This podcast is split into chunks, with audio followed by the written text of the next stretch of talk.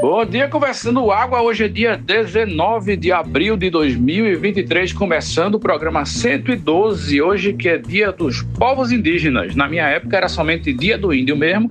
E todo ano na escola a gente ia para o Museu do Estado para ver artefatos indígenas, cocares, pontas de lança e essas coisas todas. E aí tinha uma frutinha vermelhinha que você passava no rosto para também fazer uma pintura indígena e chegar em casa com a cara suja. É isso aí, eu me lembro muito bem disso e me lembro também que hoje é aniversário do colaborador Bruno Cerejo. Aí está completando seus 30 e quantos anos, Cerejo? Diz aí pra gente. Boa semana para todos, parabéns para Bruno Cerejo. Ah, quarta-feira. Olá, bom dia, bom dia, bom dia, bom dia, bom dia a você que nos acompanha. Bom dia, filha da puta! Já é quarta-feira. Quarta-feira, né? Hoje é quarta-feira. Estamos iniciando a edição de hoje do programa Conversando Água.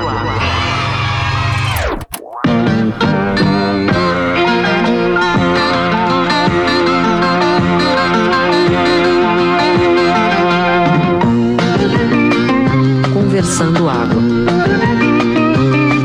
Conversando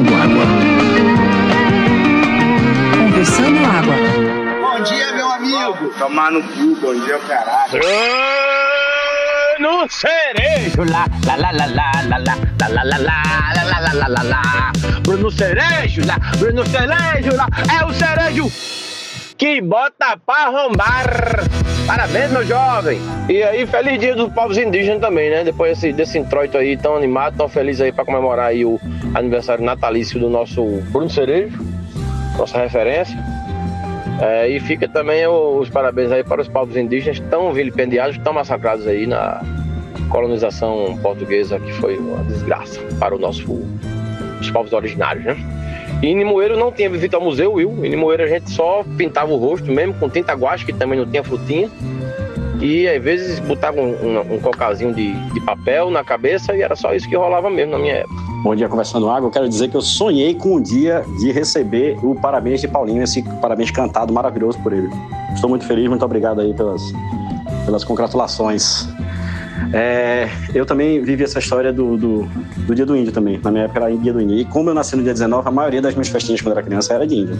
Eu acho que eu já cheguei até a comentar. já. A minha mãe tinha uma ideia brilhante de Família do Cerejo. fazer é, pequenos enfeites de, de cabeça de índio, com uma peninha só, para todos os curumins que chegassem receber. É, para mim, ela fazia um puta cocá. né, como se eu fosse o pajé da festa. Eu tinha roupinha de índio, então, não sei o que, tá aquelas tanguinhas de e tudo mais. Era, mano, um bafafá do caralho. Eu me lembro que teve uma vez que ela construiu uma oca no quintal de casa lá de Sobradinho. Que a gente morou um tempo lá. E era uma oca de, de palha, assim, dessas palhas de coqueiro, assim. Ficou bem bonitinha, assim. Em formato de cone, né? Eu gostava tanto dela que eu passei um bom tempo da minha vida morando lá dentro. Só saía às vezes pra dormir quando não dormia lá dentro. Era bom demais. Só que aí parece que começou a dar escorpião, era uma coisa dessa, assim. Deu uns bichos lá dentro. E aí teve um dia que eu fui pra escola, quando eu voltei, a oca não tava mais lá. Só tava a, a grama morta onde ela tinha ficado. Meu amigo, eu chorei demais. Foi a minha última festa de índio, eu acho. Porque depois disso, acho que minha mãe teve mais coragem de fazer. não. Aí eu acho que ela tentou fazer umas festinhas misturadas com Páscoa e tal, não sei o quê, com os coelhos, mas aí já não rolava mais, não. A parada do índio que era melhor. Mas é isso, muito obrigado. Estou fazendo 45, firme e forte, com um corpinho de 44. Sere, você quis dizer que o seu cocar era enorme, era o cocar do cacique, não do pajé, né? Foi isso que eu entendi. E feliz aniversário, meu amigo. Tudo de bom. A gente dá feliz aniversário nos outros grupos e aí a gente se esquece que no podcast ninguém sabe que a gente deu feliz aniversário nos outros grupos, né? Beijo bem grande. É isso aí, é isso aí, isso Regi. Feliz aniversário. Esse não é pra você, não. Esse é pra sociedade ver que eu tô lhe dando feliz aniversário. Então é, feliz aniversário. O pajé é o que fuma o cachimbo e fica doidão. Entendi por que é que Bruno se confundiu. Tá perdoado. Pois eu sempre achava que o pajé tinha o cocazão. Não sabia que era o cacique, não. Na verdade, eu achava que os dois tinham. E concordo com o Will. Pra mim, o pajé sempre tá com cachimbo e que fica doidão. Eu acho que eu sou pajé. Tá, então a gente já deu os parabéns pra cereja. Vamos começar o programa propriamente dito.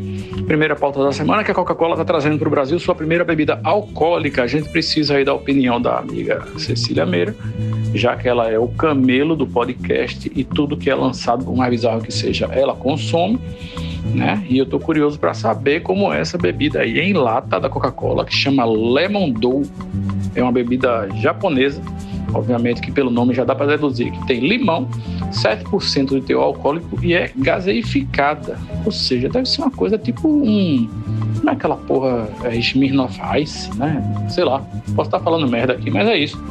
Coca-Cola investindo no álcool, o que é um bom sinal, né? Sinal de que beber dá futuro. É isso aí. Eu quero dizer que isso não é novidade para mim, não, viu? Porque é, há mais ou menos uns 12 anos atrás, eu tomava litros de bacardi limão com Coca-Cola. Eu acho que só estão engarrafando e botando um nome diferente. Parabéns, Preto. Tudo de bom na tua vida. E que a gente possa sempre se afogar juntos em copos de cerveja. Te amo. Bem, não me admira, a Coca tá entrando aí para o vigoroso ramo das bebidas alcoólicas. Até porque todo mundo sabe que o álcool é uma droga família né, e um lubrificante social que une as pessoas. Então a Coca, na qualidade desse produto cancerígeno que sempre foi, é nada mais justo do que também proporcionar cirrose para os nossos queridos alcoólatras, né? E essa bebida deve ser horrível, coisa que eu nunca vou saber de fato, porque dificilmente vou provar, a não ser sob tortura. Bem, de forma inversamente proporcional aí a Paulinho, eu com certeza vou provar, mesmo sabendo que é ruim. É, então, pessoas, caso vocês descubram onde tem, sinalizem, para eu já ir realizando esse teste papilar gustativo. É, e Bruno Cerejo, lá, lá, lá, lá, lá, lá, lá, lá. Feliz aniversário, meu bem. Eu certeza que eu vou provar. Porque essas frescurinhas assim, às vezes com as bebidinhas, eu gosto de provar, pelo menos pra dizer que é ruim. Mas certeza eu tenho que eu vou provar. Eu queria colocar um outro assunto aqui, que na verdade já foi assunto em algum momento aqui nesse podcast, que é sobre a Maxi Burger. Ah, exatamente, aquela Maxi Burger que está lá desde 1987, no cruzamento da Rua do Futuro com a Santos Dumont, certo? Ela mesma. Por que, que eu estou falando dela? Porque além dela já ter, já ter entrado para o futuro, no quesito de não só aceitar só dinheiro e agora aceitar Pix, eu descobri ontem que ela tem um Instagram também, viu? Tem um Instagram, a Maxi Burger. Ele já tem mais de, um pouco mais de 1.100 seguidores, certo? E agora, meu velho, é daí ao, ao céu. Agora a McDonald's quebra. Das duas, uma, ou a McDonald's quebra, ou a Maxi Burger começa a pagar imposto. E aí, aí eu não sei. Rapaz, o sucesso da Max Burger não tá nem na clandestinidade, nem no Instagram, nem em lugar nenhum. O sucesso da Max Burger é aquela salmonela, ou é aquela maionese à base de salmonela. Tem algum tipo de coliformes ali que é mais guardado do que o segredo da Coca-Cola. Porque puta que pariu, que é maionese boa. Da... Rapaz, maionese boa era do extinto, coitado, mania de comer, que era ali na Guilherme Pinto, né, nas Graças, que era na esquina da minha casa, né? Puta merda. Na época, porra, a galera fazia romaria, porra, de boa viagem pra vir comer aquela maionese, mano. E eu nem sabia, né? Porque era esquina da minha casa, eu comia, achava do caralho, mas não sabia que. Acho que era foda, né? Aquilo aí. Infelizmente, é isso. Tudo é bom, dura pouco, tudo tem um fim. Cara, eu lembro da mania de comer, Frederico. Eu lembro. Eu, quando vim morar aqui, eu morei um tempo ali na, no, no fim do Rio Barbosa, ali, perto da praça de trocamento, e meu primo, que eu morei com ele, disse, rapaz, tem uma lanchonetezinha aqui que é maravilhosa e tal. Bah, me levou lá, bicho. Realmente, ficou gravado na memória. Uma pena que se acabou. Mas é o falimento, é o destino de muita coisa boa por aí. O que pode ter acontecido com a mania de comer foi o que não aconteceu com a Max, que foi exatamente a vigilância sanitária chegar lá e dizer, meu irmão, essa maionese no tubo aqui não pode não.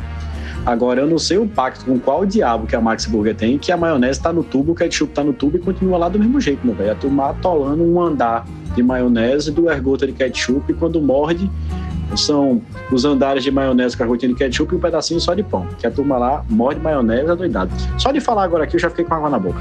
E quando você morde aquela montanha de, de condimentos é, indefinidos e a maionese sai escorrendo assim pelo seu antebraço até o cotovelo, depois pinga no chão. É delícia demais. Eu acho que a vigilância sanitária não trabalha de madrugada, porque o Max Burger só abre de madrugada. Eu passei lá um dia desse, eles colocaram uma gradezinha assim para separar o posto de gasolina do sanduíche. Então, da, do lugar onde o povo senta para comer o sanduíche. Então, agora você vai ali, pede no balcão e fica do outro lado da gradezinha, onde tem umas mesinhas, que é para não correr o risco de algum carro desavisado passar direto e bater em você. Eu achei isso uma ideia genial. O Max Burger realmente está se profissionalizando. Eu já tinha comentado aqui sobre alguns, alguns dialetos do, do recifense do pernambucano realmente para conversar e para resolver algumas situações, né? É, eu acho que já teve algumas semanas que eu fiquei impressionado com o termo como resolve, é, o termo é, é, eu quero é cu, eu não quero conversa. E hoje eu percebi que tem um outro termo também que usa cu, que realmente eu acho que cu resolve tudo em relação ao diálogo, né? Eu não sei qual era o teu da conversa, e assim, era meu, eu tava descendo para pegar uma encomenda lá embaixo aqui no prédio, e aí o elevador passou por uma pessoa que, no caso, passou por um andar e eu só ouvi a conversa de relance. E o, o ponto que eu peguei foi: teu cu, ela fudeu minha janta. Foi o que eu entendi. E aí o que eu peguei foi: esse termo, teu cu, é uma coisa que resolve e responde muita coisa, minha gente. Isso deveria ser realmente usado de uma forma é, mais presente nas conversas. Eu mesmo tenho vontade de usar teu cu em a maioria das reuniões que eu participo durante o dia. A Moura, por exemplo, em alguma situação com algum paciente dela, teu cu pode resolver muita coisa e diminuir até mesmo é, as dificuldades de um tratamento psicológico. O que, que vocês acham? Queria aproveitar que o assunto está aí em, em, em, como é? sanduíche e mania de comer e também salmonela, essas coisas todas, e abrir um quadro novo aqui no podcast que é Dicas de Nutrição no Conversando Água. Escutem aí. Trocas inteligentes para você fazer no mercado. Bora lá. Troque o suco de uva 100% natural por uma garrafa de vinho, é mais saudável, fica bêbado. Troque a água mineral do dia a dia pela coquinha gelada, mas tem que ser com açúcar, hein? Não coma o frango natural, dá muito trabalho, otimize tempo. Prepare um miojo de galinha caipira e seja mais feliz. Excelentes dicas. Excelentes dicas. Mas pode ter uma problemática. Pode ter uma problemática de gastar dinheiro com cardiologista mais tarde? Vai. Mas também não vai diminuir o grau de felicidade aí que, que essas dicas podem trazer. Ah, eu gostei das dicas aí da nossa querida Bela Gil do Mundo Bizarro, viu? Isso aí é bom, isso é bom pra aumentar a triglicerídeos aí, a fio. Eu tô seguindo isso aí faz tempo. Por isso que eu tô assim, desse corpinho maravilhoso. E com relação à expressão teu cu, que Cerejo levantou a bola aí, né? A bola não levantou o cu. No caso, teu cu eu acho uma coisa linda. Eu acho uma expressão de uma, de uma beleza tenra, uma coisa lúdica. Por quê? Porque ele não quer penetrar você, ele não manda você tomar no cu, ele não quer. Não, não tem nenhum tipo de violência, sabe? Anal, né? No, no, no, dito orifício rugoso. Ele só fala teu cu, assim, como se fosse teu cu uma coisa salutar para qualquer tipo de, de, de comportamento humano. Teu cu. Teu cu é lindo, porra. Vamos, vamos fazer um movimento aqui, por mais teu cus na, na boca do povo. Eu acho que já está cientificamente comprovado que o vinho tinto faz muito mais bem à saúde do que açúcar de uva. Tem menos açúcar, no inverno aquece o coração, é tudo de bom. Vinho tinto eu super recomendo, eu tô aí com o ouvinte no abro. Agora, eu tenho uma dúvida e eu preciso muito de um nutricionista, talvez a nossa querida ouvinte possa nos ajudar, que é o seguinte: quando os meninos eram pequenos, eu dava para eles miojo, mas eu tirava o sachê, porque eu, ingenuamente, talvez achava que só o sachê fazia mal. Então, o que é que eu fazia? Eu cozinhava o macarrão, aí depois jogava numa, quando ele estava pronto, né, um minuto, jogava numa frigideira com ovo mexido, com manteiga Aí terminava de cozinhar o ovo junto com o miojo. Aí quando terminava, botava uma colherzinha de requeijão. Eu aquecia um pouquinho o requeijão para não ficar gelado. Aquecia bem pouquinho no micro-ondas. Aí jogava, misturava tudo junto, mexia e fazia aquele bolinho de macarrão com o requeijão e o ovo mexido. Os meninos amavam. Aí quando foi depois, eu fiquei com peso na consciência e troquei o miojo por cabelinho de anjo, aquele macarrão cabelinho de anjo. Mas até hoje eu me pergunto: será que esse miojo sem o sachê faz mal ou não faz mal? Alguém sabe? Mora, olha, eu sempre aprendi inclusive na Night Recifense, que o que faz mal mesmo é o pozinho. O resto tá liberado. Vocês estão vendo? É por isso que Paulinho é o oráculo desse podcast. Sempre resolve as nossas dúvidas. Bom dia, meus amigos e amigas do podcast. Acabo de receber uma mensagem motivacional muito linda que gostaria de compartilhar aqui para alegrar esse começo de quinta-feira. Ei, tá vendo essa pedra? Quanto mais a água mole bate na pedra, mais dura da pedra a pedra fica. Na vida tem as pedras duras, mas quanto mais bate a água dura, mais água mole da dura da pedra vai bater na sua vida, mas não tenha a vida da pedra mole. Se a pedra da mole estiver na sua vida, joga a dura da pedra, mas não seja água da mole da dura. Bom dia. Apesar da mensagem ser um pouco complexa, é, ele fica falando em pedra, de pedra mole, mas eu tenho certeza que pedra é um, é um apelido carinhoso que ele dá pra rola, né? E aí tá tendo essa problemática realmente de ereção. A situação de ficar mole, ficar dura. E aí não fura, entendeu? Mas eu tenho certeza que a forma carinhosa dele chamar rola é pedra. Por isso esse, essa situação tão complexa. Rapaz, atropelando os assuntos aqui, é, até depois dessa mensagem motivacional maravilhosa, é, eu, eu, ontem eu fiquei sabendo que ia ter um eclipse, né? Todo mundo até ficou falando, pô, de teu aniversário é bom, que esse povo mais esotérico. É começo de um ciclo, ainda tem um eclipse, não sei o quê. E eu não senti nada ontem, certo? Então eu queria saber se alguém aqui viu o eclipse ontem. Alguém viu o eclipse? Eu não vi o eclipse. Eu não vi o eclipse. Agora o William falou em quinta-feira. Pra mim hoje é sexta, eu não tô entendendo nada. Rapaz, você tem razão, viu, Diana? É sexta e é uma sexta aí como se fosse sexta feriadaço, porque Não tem ninguém nas ruas, pô. não tem buzinaço, não tem engarrafamento. Hoje eu levei Liz de, pra escola, ela foi no patinete, no meio da rua. No meio não, né? Mas na ciclofaixa. E foi de boa. Assim, ela vai de vez em quando, dependendo do horário, claro, quê, todos os cuidados tomados, mas hoje realmente é um dia especial, um dia atípico na cidade do Recife, pelo menos no bairro do Parnamirim. Vocês sabem que é o purgatório da classe média e que hoje estava muito agradável de circular pelas ruas. Inclusive, eu nem voltei para casa ainda, estou andando aqui feito um doido pelo bairro. Rapaz, Will, eu tenho o mesmo termômetro de, de, de trânsito com motos em ciclofaixa. Quando eu não vejo nenhuma moto invadindo a ciclofaixa para poder furar o trânsito, é porque eu percebo que o trânsito está tranquilo. E hoje a mesma coisa, eu fui deixar Chico de bicicleta, nenhuma moto tentou me atropelar e eu não tive que gritar com nenhuma delas para sair da ciclofaixa. Então realmente é uma sexta-feira e uma sexta-feira diferente. Uma sexta-feira que, que vem atrás da outra. Então, se hoje é sexta, que não é sexta, tem dica, desdica ou não dá dica? Eu sei que eu tô de ressaca, porque se hoje é sexta, né? Teoricamente é quinta, mas pode ser levado como uma sexta. Ontem foi, foi quarta, mas pode ser entendido como uma quinta. E a quinta é a nova sexta, né?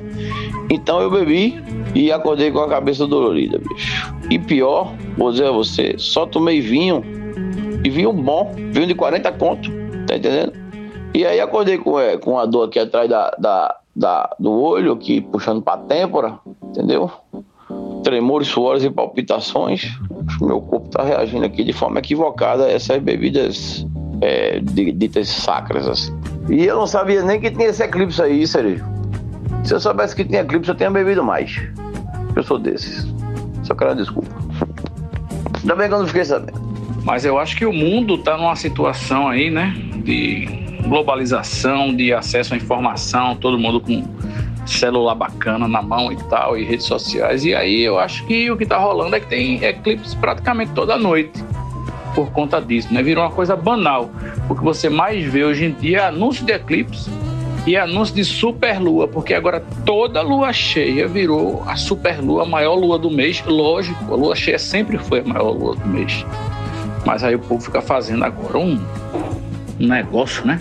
Assim, pelo menos não estão batendo palma para a lua cheia como o povo bate para para pôr do sol no Rio de Janeiro, né? Que aí sim é uma babaquice sem limites. É porque a lua cheia agora tá com social media, porra.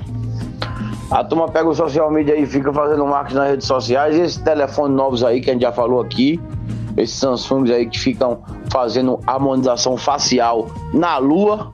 Isso aí que tá se acabando com o romantismo, pô. Rapaz, Paulinho, eu concordo, mas eu também discordo. Porque é o seguinte, é, as pessoas agora têm uma lua para chamar de sua, velho. E a lua do jeito que ela quiser, de acordo com o celular, entendeu? Aí é como o Will falou, velho. O cara pode ter uma lua rosa, uma lua, sei lá, preta, qualquer lua dessa, o cara pode ter na hora que ele quiser no celular. E ainda mandar pra boizinha dizer: Eu te amo, olha a lua que eu criei para você. O importante é produzir conteúdo semanalmente. É isso que o pessoal da, das, que trata da social media da lua estão fazendo aí. Nós estamos caindo aí nessa madeira, hein? Vamos se ligar, Brasil! Agora, Paulinho, eu queria te fazer uma pergunta. É, quando tu toma essas cachaças assim, tu vai beber e tal, não sei o quê, tu bebe água, velho? Porque assim, tu sabe que eu sou um cara preocupado com a sua saúde, né? Em relação à bebida. E eu nunca vou dizer para você beba menos, vá cuidado, olha a bebida. Mas eu vou dizer para você como é que você passa bem no meio da cachaça. Você ontem, quando tomou vinho, por exemplo, você dá aquele intervalo entre uma taça e outra, assim, para lavar o copo, aí bota a água dentro, lava, bebe até aquela água, no caso que lavou o copo e tal, para poder se hidratar. Porque essa tua dor de cabeça aí é típico de gente que enche a cara, mija muito, desidrata e acorda com dor de cabeça. Sobre a lua, eu vou pesquisar, porque vai ver que ela tem uma agência e, e, essa agência pode estar realmente pecando em algum sentido e eu vou prospectar. Já pensou? No meu portfólio, você ter a Lua como cliente, vai ser foda. Sério, você sabe que ontem, quando eu botei o vinho para beber, eu tomei vinho branco ontem. Aí ele não. Eu vinho branco, eu acho que ele não seca muito o paladar, né? não deixa a boca muito seca, diferente do vinho tinto, é a impressão que eu tenho. Aí eu botei, quando eu comecei a beber, eu botei um caneco d'água do meu lado assim também.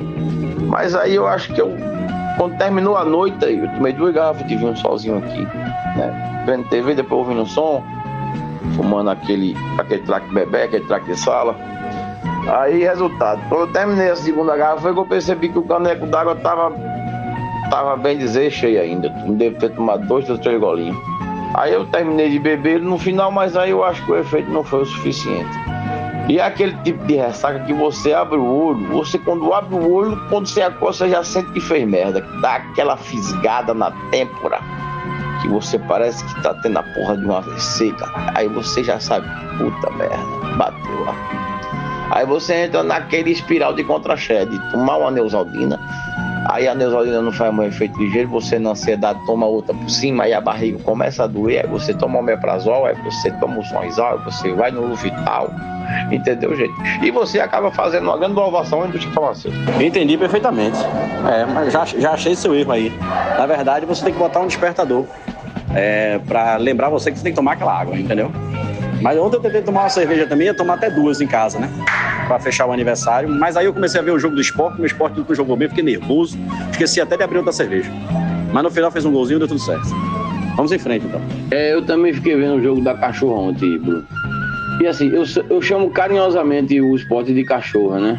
Carinho que eu tenho por esse clube tão, né?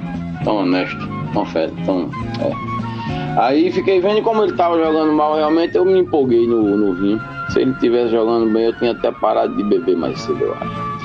Mas depois que ele levou o gol, que ele fez o gol no final, eu fiquei chateado. Porque a minha torcida sempre é contra o esporte. E aí eu fui ouvir música e emendei na segunda garrafa, que já tava mais menos da metade. Quando eu vi já era mais de meia-noite. E quando eu vi, eu tô aqui agora na frente da tela do computador e a luz dele entra no meu globo ocular, tá realmente um, uma faca no bucho de um porco. No meu diagnóstico aqui, eu acho que Paulinho acertou e errou ontem à noite, ao mesmo tempo, porque acertou torcendo contra o esporte, que é o que as pessoas decentes devem fazer, e errou porque, assim como chocolate branco não é chocolate, vinho branco também não é vinho. Né? Tá mais para um, uma cidra, um espumante aí, um champanhe, uma porcaria dessa. Enfim, vocês entenderam, né? E aí realmente tem tudo para dar ruim. Eu quero distância de vinho branco.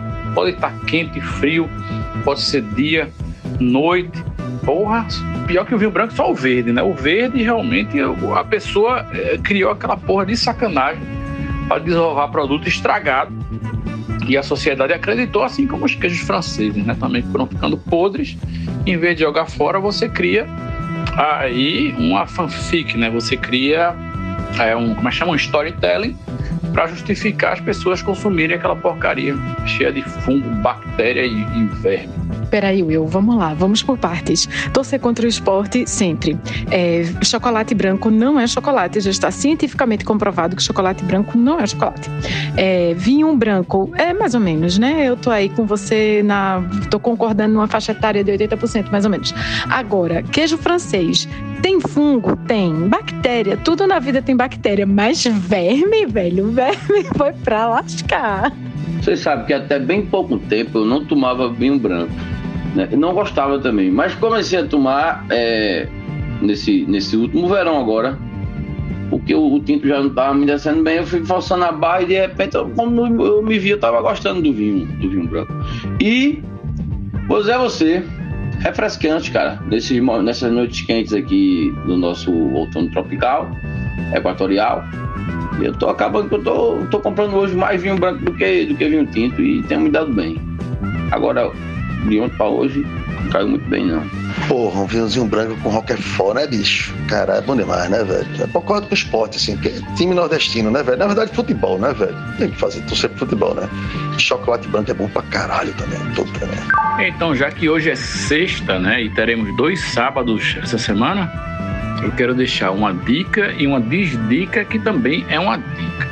A primeira dica é reforçando a dica de Larissa da semana passada que ela falou da série do estúdio A24 que está no Netflix. A série se chama como é Treta, que em inglês é Beef. Sei lá porque é que traduziram como treta, né? Mas enfim, vocês sabem que eu sou cadelinha do estúdio A24, pago pau para tudo que os caras fazem. E, enfim, quando Larissa deu essa dica, a gente estava no terceiro capítulo. Né? E é uma série que começa aí com uma. O ponto de partida é uma discussão de trânsito. Né? E se passa a série, é muito interessante, se passa entre a comunidade oriental de descendentes de imigrantes que moram na Califórnia. Então todo mundo tem o olho puxadinho na série. Mas enfim, a questão é Ontem a gente viu o oitavo capítulo, são dez. E, meu irmão, oitavo capítulo rola aquele clássico puta que pariu que me fez trazer novamente essa dica, assim, enfatizar para vocês que, porra, assistam aí Treta, que uh, tem muitas questões sociais aí no meio do caminho para você refletir. Pelo menos me pegou desse jeito aí, não sei você, né? Mas vamos embora. Porra, que spoiler do caralho. Porque eu parei no 7, né? E aí eu tô o oitavo, agora já sei que vem arrepiando, né? Foda, caralho, merda. Mas é isso, mas eu achei o nome do caralho, porra. Ainda odeia as, as, as traduções de, de título aqui, né? Mas treta, bife, eu achei do caralho. Rapaz, do caralho é a tradução do nome dos capítulos. O capítulo 8 chama, eu acho que é The Cage, que é a gaiola. Aí na legenda aparece uma gaiola à procura de um passarinho. Simples assim. Aí já envolve sexo, eu já gostei. Vou acompanhar essa série aí, que eu tô vendo que é putaria. Não, a equipe de, de tradução tá, tá de parabéns, realmente. Tem, tem um capítulo que é. Existe um grito morando dentro de mim. Ou algo assim. Achei, já, já dá ansiedade. Você vê o título do, do episódio, aquela cartela de abertura, e você já fica ansioso pô, no resto do episódio. Eu vim dizer que vocês não entendem nada de vinho, só eu e Paulinho.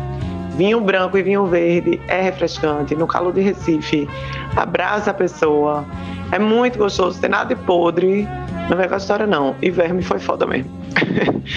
É, fungo, etc, ok, mas é, verme, larva e etc em queijo, aí eu já acho que é outro tipo de problema, né? Um lugar que eu sempre visito quando eu tô no Pão de Açúcar é aquela prateleira lá do Próximos ao Vencimento, né? E às vezes tem um, um queijinho, uma coisa ali que dá para vencer e fica mais barato. Pois se fosse na França, cara, o queijo, à medida que vai ficando mais velho e vai vencendo, ele vai valorizando. Saca? É um investimento comprar queijo na França e ele vai ficando mais caro. Assim, o queijo próximo ao vencimento é caro pra caralho. O queijo vencido, então, porra, é caro, velho. Mais caro que o queijo novinho. Eu ouvi dizer. É porque eles sabem que queijo ele não vence. Ele vira outro queijo. Meu irmão, eu amo queijo, amo mesmo. O único queijo desses que, que eu gosto, em pouca quantidade, assim, numa receita, só compondo, é gorgonzola. Mas o resto desses queijos, velho, com cheiro de podre, com gosto de podre. Eu sei, eu sei que não é podre, eu sei que é uma forma de fazer o queijo, eu sei tudo isso. Mas não venha não, pelo amor de Deus, porque meu olfato é metade da comida para mim é pelo olfato, a outra metade é na língua. Aí assim, meu nariz, ele veio, como diz manhã, com um chip modificado. Eu sinto o cheiro muito mais forte que outras pessoas. Então, é, tem até um nome para isso, né? Esqueci. Então, agora falando sobre, sobre isso, que algumas pessoas têm, que isso nunca foi muito discutido, mas eu tenho certeza que meu olfato sofre disso. E é hiper something. E, e meu irmão, velho, não venha com queijo podre pra mim, não, porque eu não consigo, às vezes, nem ficar na mesa que o queijo tá servido. É ruim demais, puta que pariu. Você fica sentindo aquele é feito body. Lá vou eu ser cancelada novamente, né? Tal qual pernambucana, mas eu acho que eu já comentei isso aqui. Eu não consigo botar bode na boca, porque quando ele chega na mesa, aquilo fede tanto que eu simplesmente não consigo. Não consigo. Tem uns que eu não consigo nem provar. Quando ele tá com cheiro muito, muito, muito, muito, muito, muito pouquinho, aí eu provo e me fodo porque não gosto de novo. Então já desisti, não como bode, carneiro, cordeiro, nada disso. Nada dessa área que fede.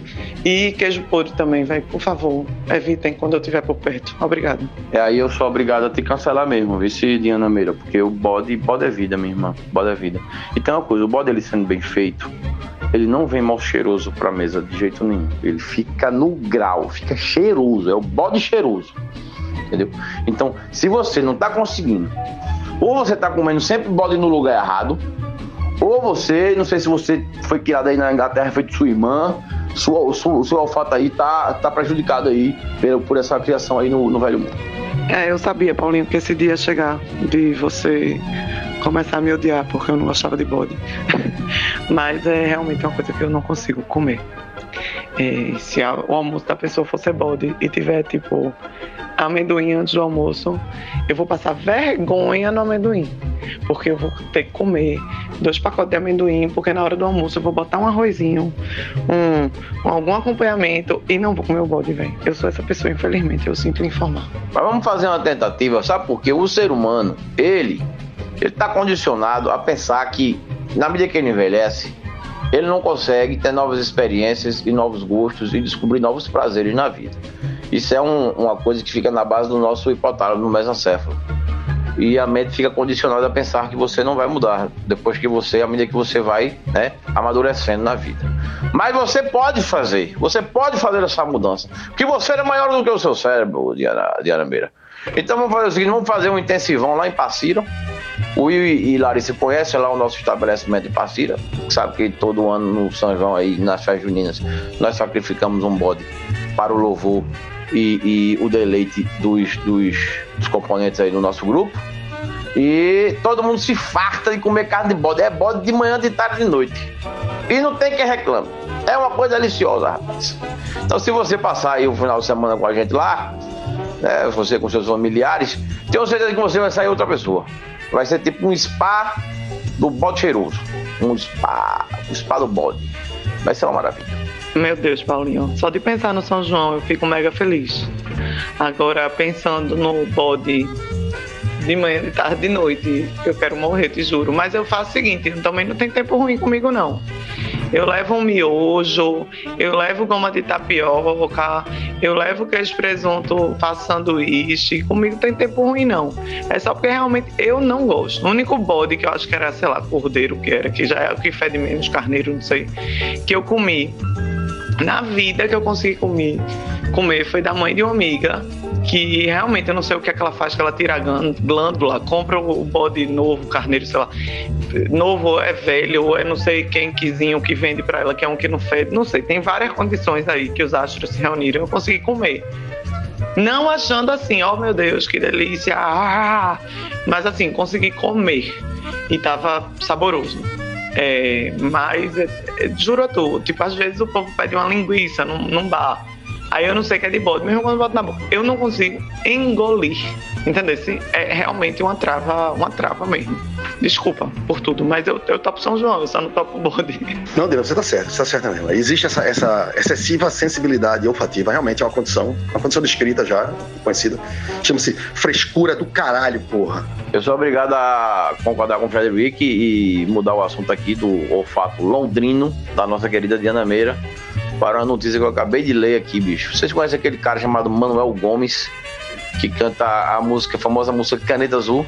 Caneta azul, azul caneta, caneta azul, foi marcada com minhas letras. Ele fala assim, vocês, meus fãs. Tá ligado esse cara, gente? Ele, ele vai estar tá fazendo uma turnê nos Estados Unidos agora. Tá indo pra lá, chamada Turnê Blue Pen. Blue Pen, pra quem não sabe, acho que Cecília pode traduzir bem, é caneta azul, em inglês, velho. Turnê Blue Pen vai fazer dois shows em Nova York, três shows em Miami, Orlando, Filadélfia, Massachusetts, é, Grand Canyon e, porra, Wyoming. Caneta Azul tá estourado nos Estados Unidos, velho. Você bota fé nisso? Pois é verdade. Rapaz, eu vou fazer um call daqui do assunto do cheiro só para poder comentar que agora eu ri demais, porra. Porque eu fiquei imaginando o fato de, de Diana cheirando igual como Cecília fala, tá ligado? Caralho, eu tô rindo muito aqui. Tá falando agora tenho que dizer que, assim, fazer turnê nos Estados Unidos não quer dizer nada, porque Estados Unidos é, né? Terra do. né? Dos caipira, né? Então, velho, Tá, é, tá, certo, tá certo. Agora sim, tem lugares que se ele fosse fazer a turnê, realmente ia fazer porra. Não que o mundo não esteja indo, do, né, todos de mão dadas para o ralo, né? Como, como, uma, como uma sociedade planetária, nós estamos indo para o fim, né? Mas Estados Unidos não, não. Estados Unidos é o lugar onde ele deveria estar tá mesmo. Onde mais se não fosse lá? Só lá, velho. O cara tá certo.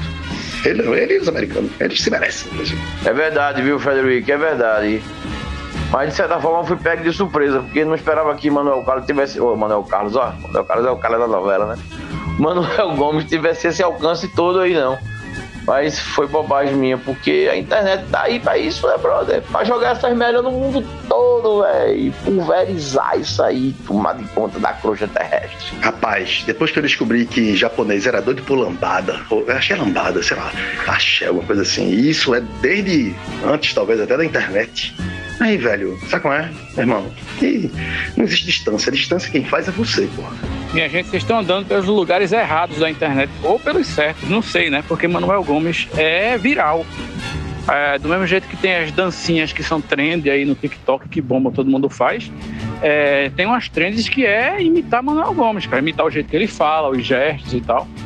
E eu realmente vi vídeo dele no TikTok é, aqui em Recife, na frente do consulado, é, esperando para entrar e tirar o visto. Então a informação procede sim. Não, pô, você quer dizer que a gente tá indo no lugar certo da internet. Foi isso que você quer dizer, não foi? Eu tô um pouco chocada porque eu me lembro de João Gomes. Manuel Gomes, esse do Caneta Azul, Azul Caneta, é um negócio velho, é muito velho. Essa história, essa, essa música deve ter uns quatro anos. Eu não tô entendendo por que isso tá bombando agora. Agora, capotando aqui um pouquinho os assuntos, hoje ou essa semana está se completando 15 anos de um feito enorme do Prêmio Darwin Brasileiro que foi quando o padre saiu com os balões e nunca mais voltou.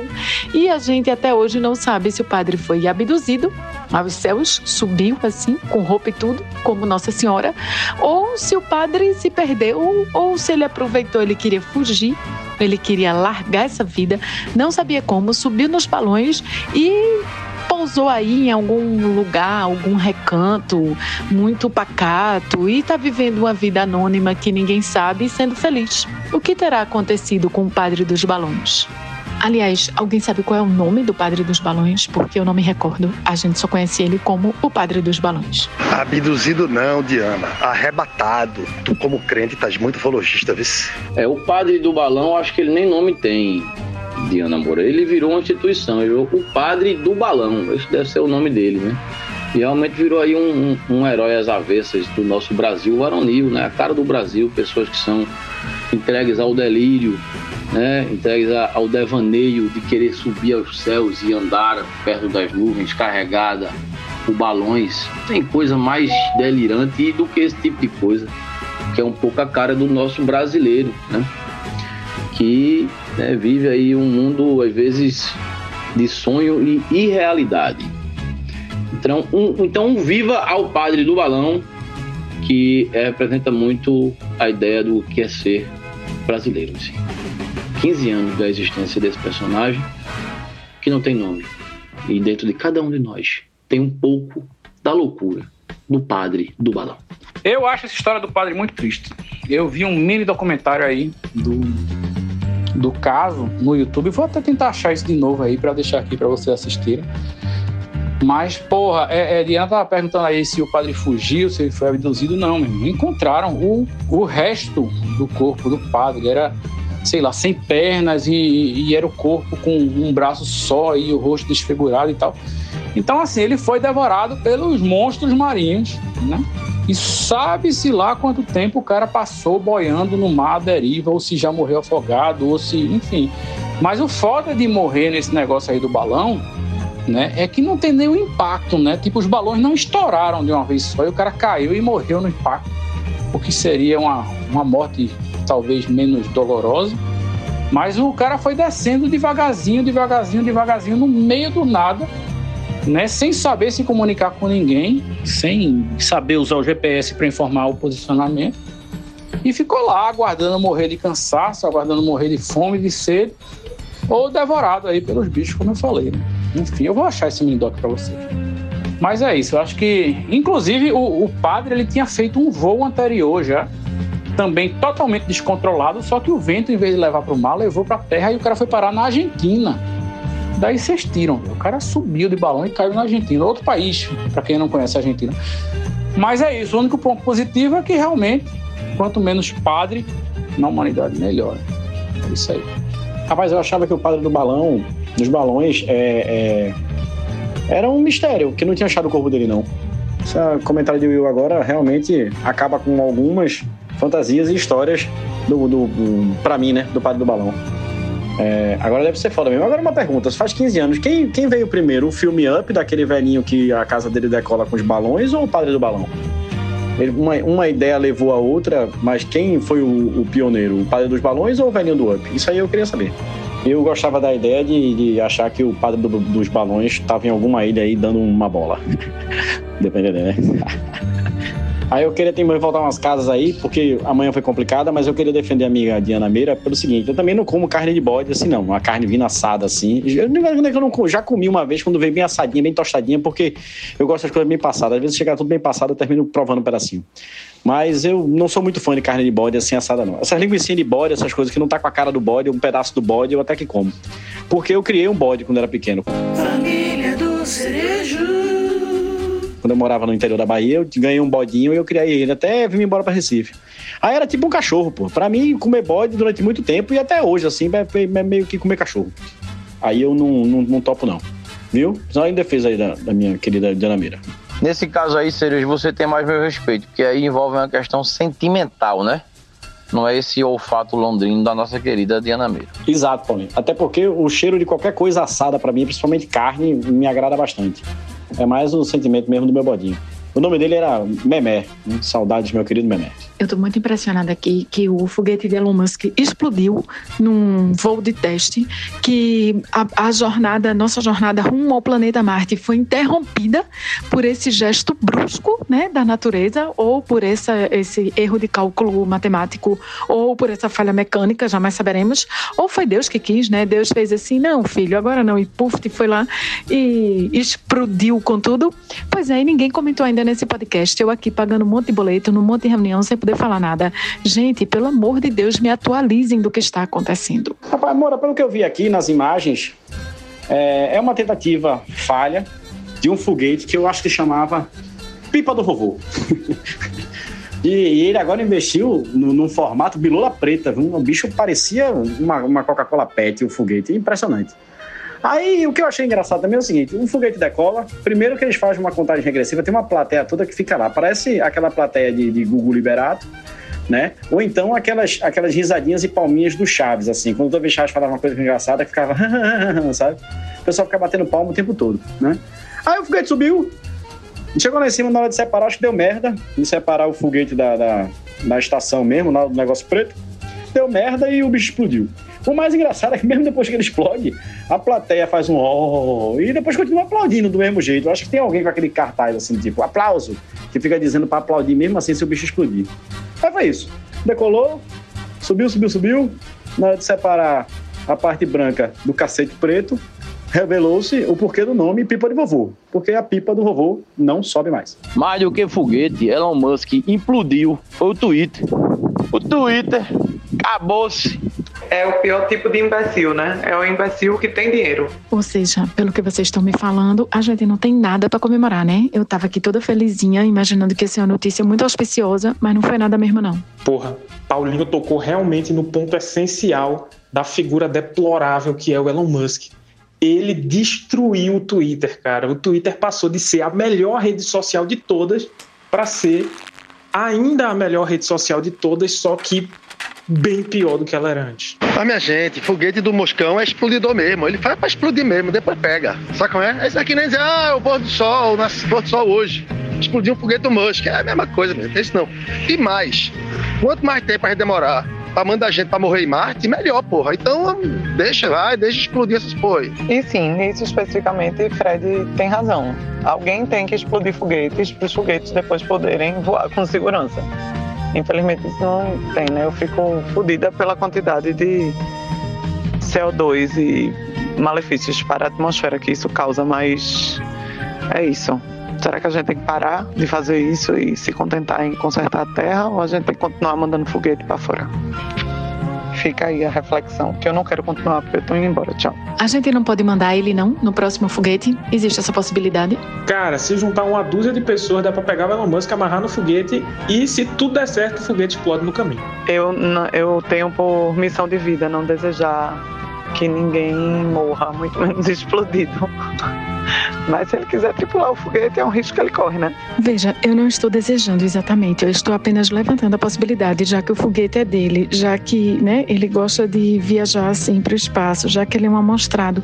Custava nada, penso eu. Veja, a gente podia estar tá realmente gastando dinheiro para ajeitar a Terra, mas assim, um dia a gente vai precisar do foguete, né? E se a gente não tiver, então se não fizer agora, né? Como diria minha mãe, né, minha filha? Você tem que estudar, meu filho, para um dia você ser gente, sabe? Eu digo, pô, mamãe, é um dia, sabe como é? É igual satélite, sabe? Mas se tivesse explodido o foguete que só porra, eu não tinha satélite hoje, eu não tava aqui fazendo esse maravilhoso podcast vias interlinks hiperespaciais. E agora fica a dúvida, Fred. Você virou gente depois de tanto estudar? Não, eu piorei um bocado. Mas podia ter dado certo, entendeu? Foi só uma questão aí de algum caminho que eu tomei errado na vida. Não foi questão do estudo. Ou foi, não sei. Ouvinte, as duas Dianas falaram aí muito educadamente sobre não desejar que as pessoas explodam e levantar a possibilidade. Eu vim aqui dizer que se você deseja que o Elon Musk exploda, se você tem essa vontade, se você vai abrir um sorriso caso essa notícia venha aí a acontecer e a chegar nos seus ouvidos, você tem razão. Você tem você não tem que sentir culpa o Elon Musk explodir é uma coisa boa. Claro que seria melhor se o Elon Musk, diferente de Fred, estudasse e virasse gente. Mas não é isso que está acontecendo. O que, é que ele está fazendo? Ele está colocando dezenas de milhares de pessoas em condições de trabalho horrorosas. As fábricas do Elon Musk são uma das que mais tem índice de acidente de trabalho e tal. É, carga, carga horária excessiva, cacete. Ele está poluindo o planeta, apoiando o golpe de Estado, matando macaco pra caralho. Não sei se vocês acompanharam a saga lá da Neuralink que tá rolando, que ele tá implantando chips no cérebro de macacos. Já morreu mais de 2 mil macacos da última vez que eu chequei, que faz tempo. Então, assim, claramente ele não vai estudar e tomar jeito e virar gente. Se ele explodir, o mundo vai ser um lugar melhor. Veja, é um grande protótipo de fascista, né? É praticamente o Lex Luthor da vida real, né, velho? Então, assim, é, é prejudicial, faz, faz mal, faz mal à humanidade, então tem que ver isso aí, mano. Como botaram aqui uma vez, né? Ah, Elon Musk é uma parada contra a inteligência artificial. Digo, se ele tá contra, eu tô a favor, automaticamente, né? Até porque ele tá, ele tá contra porque ele quer fazer a dele, né? Que ele já começou, inclusive. Aí é muito doido. É, rapaz, olha, o que Elon Musk faz, velho? Você faz ao contrário. É, é, é, regra, sabe? Regra. Não precisa pensar, faz aí que dá certo. Então, quando ele diz assim, tem que parar a inteligência artificial, aí você diz, porra, bota dinheiro nessa porra, tá ligado? Pra pesquisar mais. Eu concordo, sim, que o que ele faz, a gente faz ao contrário. Mas eu não concordo em desejar que ele, que ele exploda. Somente. Era só isso. Ah, você tá certo. Eu também não quero que ninguém exploda, não. Mas só tô dizendo que, né, se ele fosse excluído da, da presença nesse planeta, seria bom. É só o que eu tô dizendo. Eu não, eu não quero nada, não. Só tô dizendo isso. Tô dizendo fato, dando fatos. E tem mais. Eu vou dizer uma coisa. Ele só tá colocando chip no cérebro de macaco e os macacos morrem e se fodem, não sei o que, completamente, porque ele não pode botar na cabeça de gente. Porque se derem uma brechinha, não vai escapar uma pessoa na frente dele sem um chipzinho no juízo. Eu também não quero que ele exploda, não mas eu acho que os macacos querem. É aquele dilema do Batman, né, velho? Que o Batman não mata ninguém, né? Superman e o Batman, eles não matam, né? Ah, não mata, é questão ética. Beleza, eu acho bonito, mas quantas pessoas Batman e Superman não mataram indiretamente? Eu diria de certa forma até diretamente, por não ter dado uma totada tipo no Coringa ou no Lex Luthor ou, ou em alguém desse tipo assim, sabe como é? Milhões de pessoas morreram porque Batman é otário, sabe como é? Mas não sou eu que tô matando, não sou eu. Mas, veja, otário, né? Foi forte, não foi? Mas entenderam né, o que eu quero dizer? Então tem que fazer essa conta aí. Resta saber se ele não já está colocando chips nas cabeças das pessoas. Então, Diana, eu tava acompanhando uma galera que tem um pessoal acadêmico, um pessoal muito mais inteligente do que eu, que tá é, fazendo previsões e especulações dos motivos dessa corrida espacial dos bilionários. Porque muita gente fala, ah, é ego, eles querem ser os primeiros, eles querem ser os maiores, eles querem ser o não sei o quê, do espaço do caralho. E tipo, pode até ter isso, mas tem muita coisa econômica de fato, porque o Elon Musk ele não pode colocar chip de macaco na Terra, mas quando ele chegar em, em Marte, será que ele não pode colocar chip no cérebro de gente? Tipo, quando ele construir uma base, tipo, será que ele não vai ser a pessoa que determina o tipo de regulamento que tem dentro dessa base, o tipo de leis e ele pode flexibilizar o caralho, tipo, lei trabalhista, colocar gente para trabalhar ainda pior do que ele já coloca, colocar cérebro no chip de gente em vez de no, no, no cérebro de macaco. Enfim, coisas a se pensar. Nessas não, porra. Tem muito dinheiro lá em cima, muito, muito dinheiro lá em cima muito. E, e, tem outra, né, velho? Acabou a terra na terra. Não tem mais terra na terra. Toda, todo, todo pedaço de terra na terra já tá luteado, já tem dono, tem um dono, governo, coisa. Ou você vai meter uma Rússia, né, pra conseguir terra daquele jeito que eles, que eles querem, ou você, velho, vai ter que catar terra no outro lugar. E onde é que tem terra no outro lugar? Fora da terra. Então, meu velho, é muito simples essa conta. É claro que tem ego, mas assim, é, muito, é muita ingenuidade, viu? Pra variar, né, velho? As pessoas realmente, quando se trata de tentar entender a, a humanidade, toda galera erra, erra, erra viu, violentamente. Né? Dante, quando você diz assim, Diana, você tá falando comigo ou com a sua mãe? É, Dante, por ser mais claro, velho, fala assim, Meira, sabe? Pronto. Nesse caso, eu tô falando para todas as Dianas que se sentirem inclusas e bem-vindas a participarem dessa interlocução que estamos tendo nesse momento. Eu posso ser Diana também? No caso, eu achei que a essa altura já era sabido, já era de senso comum que eu chamo Diana de Diana e Diana Meira de Dida. Mas é, eu tava respondendo a Diana, no caso, mas Dida botou um áudio antes de eu conseguir responder diretamente a ela, né? Porque meu áudio foi muito longo. E o meu áudio acabou de servindo uma resposta guarda-chuva para todas as colocações das duas Dianas aí. E é isso, eu acabo economizando palavras. Mas aí, no caso, eu acabei de deseconomizar gravando esses outros dois áudios. E Fred, é claro que você pode ser uma Diana também. Isso só depende de você. Agora, se você quiser ser Diana, você vai ter que tomar muito cuidado com Nicolas Ferreira, que é outra pessoa aí que tem que explodir também. Só queria lembrar vocês que quem não odeia ninguém não tem coração. E quem odeia Elon Musk tem um coração tremendo. Eu quero que ele se exploda. Eu pensei que tu ia falar do caprichoso do garantido, bicho. Não é isso, né? Ou eu misturei os vermelhos e os azul e a, e a Ariana e os boi. Eu já não sei mais nada, velho. Eu tô achando que já sextou pra Fred, hein? Nessa quinta-feira, véspera de feriado. Tô achando que já sextou pro coleguinha. Eu aqui me rascando, uma reunião atrás da outra. Agora sextou pra mim também, viu? Agora tô de cessa e vou só ser feliz. Se Deus quiser, né? E permitir, porque os fatos estão bem complicados. As favas com os fatos de Ana Moura. As favas. É bem que eu tento, Paulinho, bem que eu tento, mas tem gente que não deixa. Pois sextou nesse exato momento. O seu áudio foi a primeira coisa que eu fiz na sextada. Então você tá completamente correta. Bem-vinda. Rapaz, vocês estão de parabéns aí, viu? 89 áudios para eu ouvir aqui. Óbvio que eu não vou ouvir essas coisas. Mas aí, usando aquela função do WhatsApp que resume, né? Os áudios, você seleciona, é nova essa função. E aí ele resume num textinho, só que vocês estão falando aí de Elon Musk. Vou colocar somente duas informações. A primeira é que ele afirma, ele garante até hoje, que ele vai na primeira expedição para Marte. Né? Seis meses indo, mais um ano e meio lá e seis meses voltando. Então já é garantia aí da gente ter uns dois anos e meio livre dele. E a possibilidade dele explodir no ar é muito grande nessa viagem. Ou morrer sufocado lá, né? Não sei. E a segunda coisa é que ele realmente é um fascista desgraçado. Veja, é... vocês sabem que tem muito atentado nas escolas dos Estados Unidos. E aí alguém tweetou é, que três dos mil atentados que tiveram no ano passado foram, é, é, foram provocados, foram causados por pessoas trans. Pois Elon Musk, ele retweetou ou comentou, sei lá, somente isso.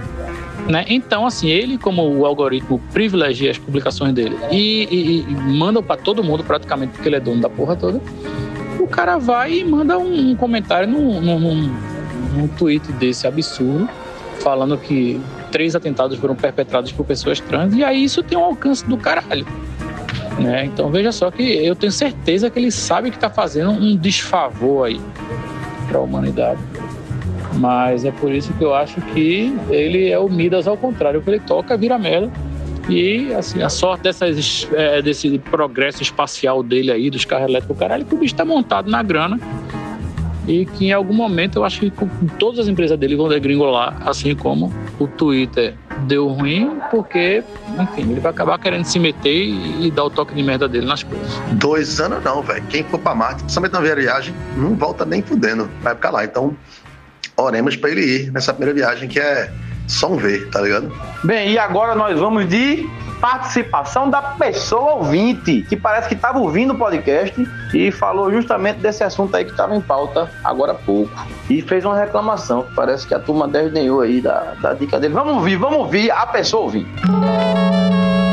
Participação da pessoa ouvinte. É, eu queria dizer que quinta-feira, véspera de feriado, a gente tá aqui se arrumando para noite recente e eu fiquei chateado com, com o podcast, porque vocês desdenharam da minha dica de Noites Alienígenas, um filme fantástico que conta a história, conta a história não, né, mas faz um, tem uma historinha ali e quando o PCC chegou no Acre, sobre três perspectivas diferentes. Né? Então, fica aí, vocês reverem essa dica, de que já saiu do cinema, então não serve mais de nada essa dica. É, e queria botar uma pauta aí para vocês que o bilionário escroto Elon Musk hoje teve sua navezinha interplanetária explodida. Explodiu, deu erro, deu ruim, o bilionário se fudeu. Vamos comemorar e beber a isso. Agora sim, o ouvinte fez o serviço completo e mandou informações concretas sobre o filme. Até fiquei com vontade de assistir, porém parece que saiu do cinema, se bem que eu também não iria no cinema, porque cinema tem gente e por essa razão não vou no cinema há muito tempo. Mas é isso. E sobre o foguete que explodiu, o vídeo chegou atrasado. Já falamos o suficiente sobre isso, mas pode continuar tentando aí que eu acho que esse ouvinte promete. Tem, tem futuro. Só sou eu que tô derretendo de calor ou todo mundo. Pontes que partiram, viu? Minha filha, eu tomei banho, deu 10 minutos depois eu tomei outro banho. E aí deu 5 minutos depois eu tomei outro banho. E agora eu tô meia hora esperando para, né? Que a pele tá gastando. Tá foda. Foda. Minha mãe foi fazer uma tapioca naquela panela de ferro que você aquece antes de fazer, antes de botar a goma. Quando eu cheguei perto do fogão, velho, subi um grau, eu falei, caralho, eu vou passar mal aqui, velho. Tá, tá pau, viu? E se vier essa chuva que esse mormaço tá avisando, espero que ela venha de mansinho, porque é chuva. Associada Diana Meira, eu acho que você está fazendo muita prática de exercício físico, muita ginástica, entendeu? Tá movimentando muito o corpício, que não tá nesse calor todo do mundo, não. Vocês estão exagerando. E Fred sextou desde cedo, ele disse que sextou agora de tarde, mas é mentira. Desde cedo ele tá bebendo, isso é efeito do álcool, eu tenho certeza. A temperatura no meu Recife está em agradáveis 28 graus. E agora com vocês, em homenagem ao bafo quente que paira sobre nossa cidade, o melô do ar-condicionado. Tirou minha calcinha e meteu o pau gelado no ar-condicionado, no ar-condicionado. Não quero ventilador, tá calor pra caralho. Quero ar-condicionado, quero ar-condicionado.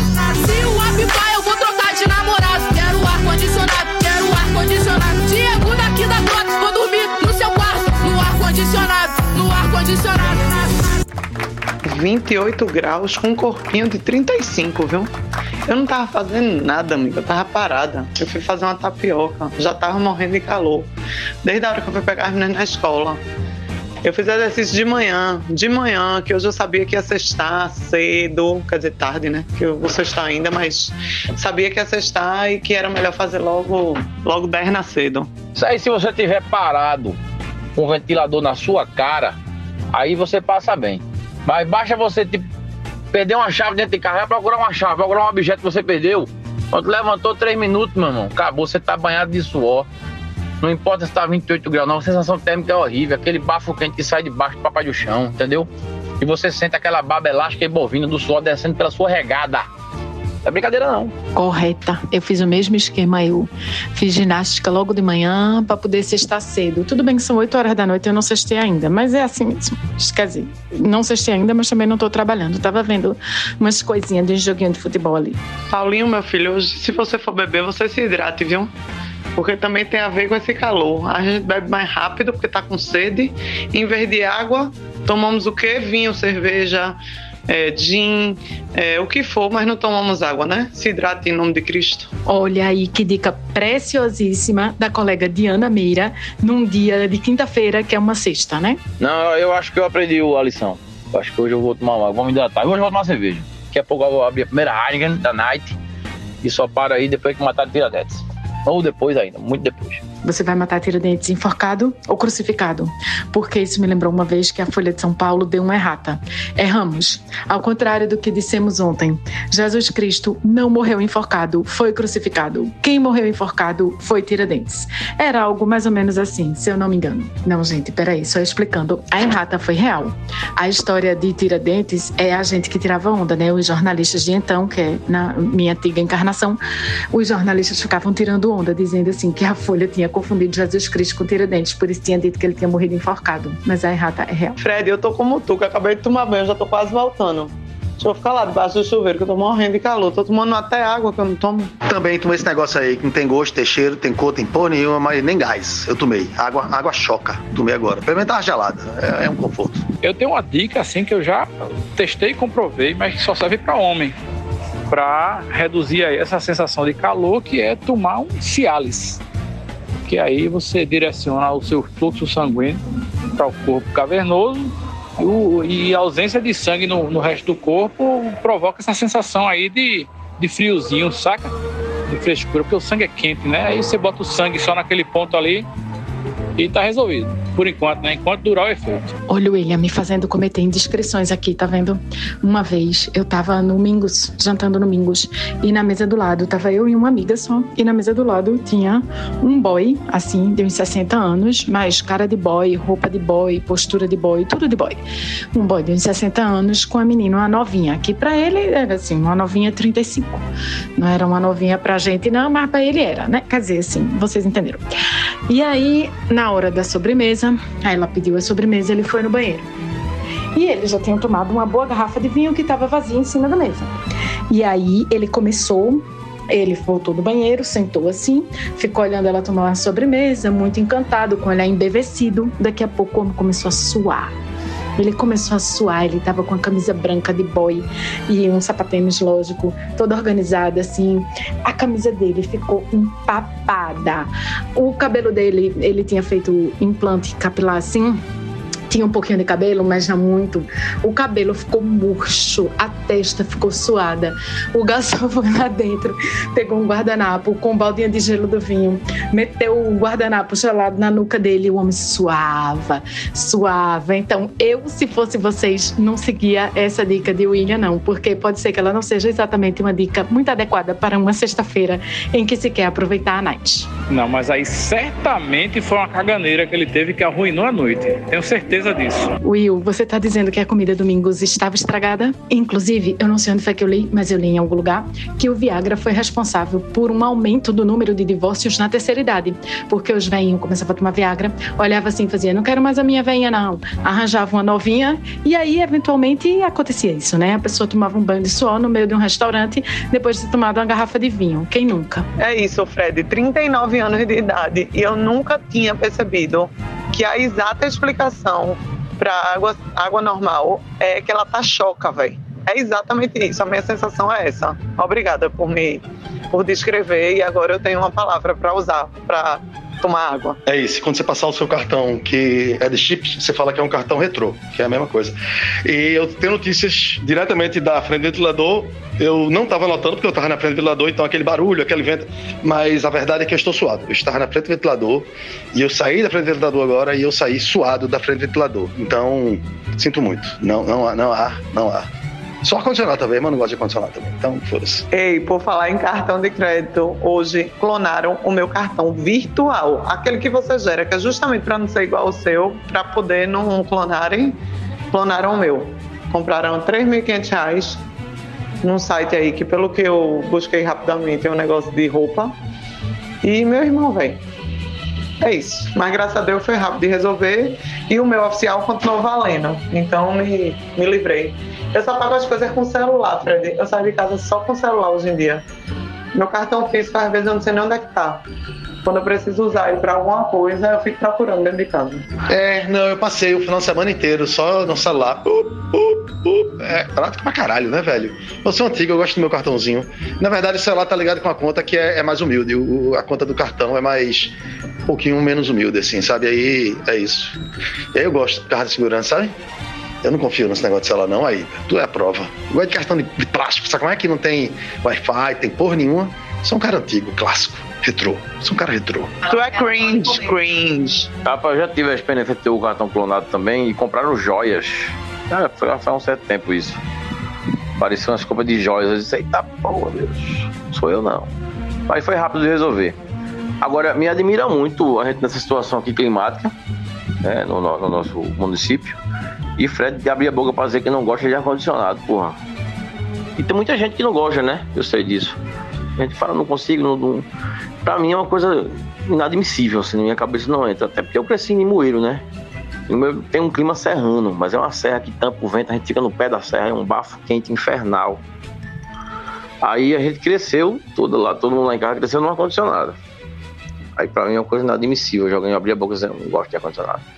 Porra, bicho, tanta coisa pra não gostar. Porra, Paulinho, um clássico aí, viu, velho? Comprar joias, porra. Aí sim aqui é retrô. Porra, arrasasse. Eu não gosto da gente falar de ar-condicionado no podcast, não. Porque aí, quando eu for ouvir o podcast, meu marido vai escutar. E ele vai se lembrar que eu não deixo ter ar-condicionado aqui em casa.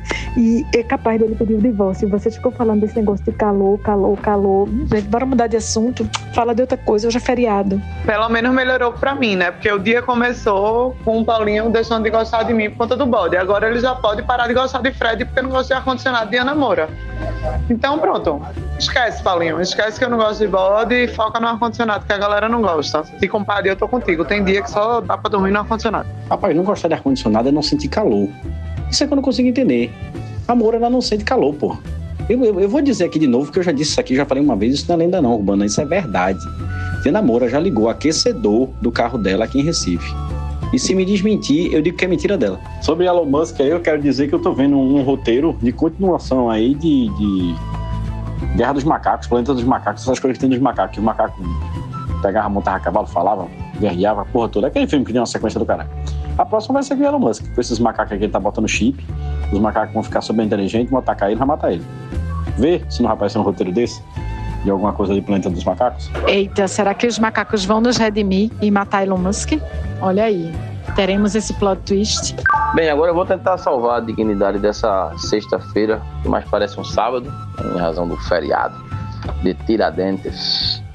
E vou trazer a minha dica da semana. E a minha dica da semana é sobre ele, novamente. Roberto Bolanhos. E não, não é o ator que fez o Chaves, não. É o escritor chileno, do qual já falei aqui outras vezes. Já dei, já dei dica de livro dele aqui, que eu acho maravilhoso.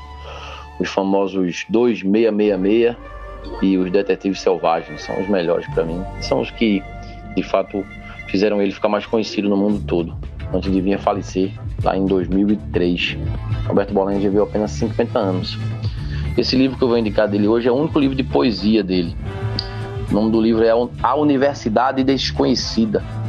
E nesse livro ele compilou aqui vários textos, vários poemas, poesias é, descritivos e tal, fala muito sobre morte, sobre passado. É bem, bem bonito o livro. É uma edição bem legal porque traz os poemas tanto em espanhol quanto em português traduzido, então dá para você até trabalhar o seu portunhol aqui. E esse livro ele dedicou ao seu filho Lautaro, né? o filho que ele não viu crescer pois Roberto morreu muito jovem, com 50 anos apenas. E o nome desse livro vem justamente disso. Ele, ele fez uma, uma biblioteca para o filho, com velhos poetas é, que ele esperava que servissem de professor para o, o menino no futuro. Ele fala assim: na formação de todo escritor existe uma universidade desconhecida que guia seus passos. Ela não tem sede fixa, é uma universidade móvel, mas comum a todos. Bem, o livro é belíssimo e eu indico ele para quem gosta de poesia, para quem gosta de Roberto Bolanhos, é, é essencial. Fica aí a dica. A Universidade Desconhecida, de Roberto Bolanhos.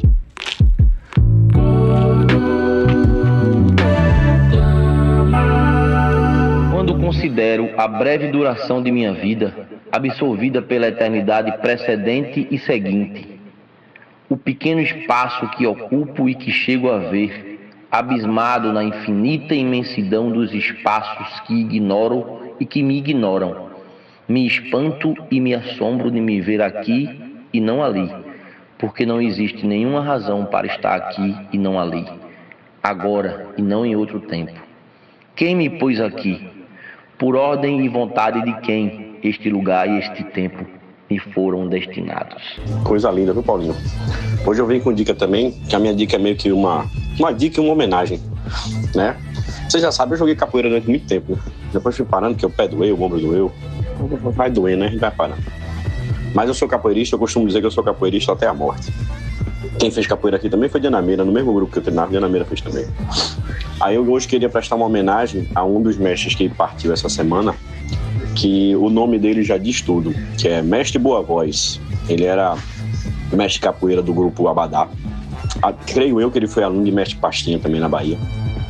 Era capoeirista Angola. E era um excelente cantor, um excelente compositor. Tanto é que o nome dele é Boa Voz, porque antes mesmo de se formar mestre, ele já cantava desde o começo dos primeiros passos dele, capoeira, ele já cantava muito bem. E começou a compor também muito bem. As músicas deles, que a gente chama as principais cantigas de início de roda, que são as ladainhas, é, são muito bonitas. É um cara que retratou muito a história negra na música dele, não só como dor, mas como luta. E vai deixar uma saudade muito grande. Como hoje é sexta-feira, apesar de feriado, sexta-feira é o dia da roda da capoeira, é quando a capoeira toda está em festa. Eu tenho certeza hoje que céu e terra hoje vai estar em festa, é, em saudade por Mestre Boa Voz. Viu? Quem quiser pode adotar, tá no iTunes, nessas plataformas de som. Você botar Mestre Boa Voz, eles são divididos em volumes. Qualquer volume que você pegar, meu amigo, você botar pra ouvir, não tem esse que já jogou capoeira que não jogou, que não vai se arrepiar com a voz de Mestre Boa Voz, viu? Axé Capoeira, Axé Mestre Boa Voz, que agora tá no céu, e se tá no céu, tá bem. Um abraço, segue a dica aí. Vou aproveitar que tá, às vezes eu não sei a hora que eu consigo voltar por aqui, mas eu queria aproveitar também para fazer um protesto, né? Ontem, pedalando aqui pelo encanamento, passei por uma farmácia que ainda tem aquelas vaquinhas, né, que ficam lá em pé e tal.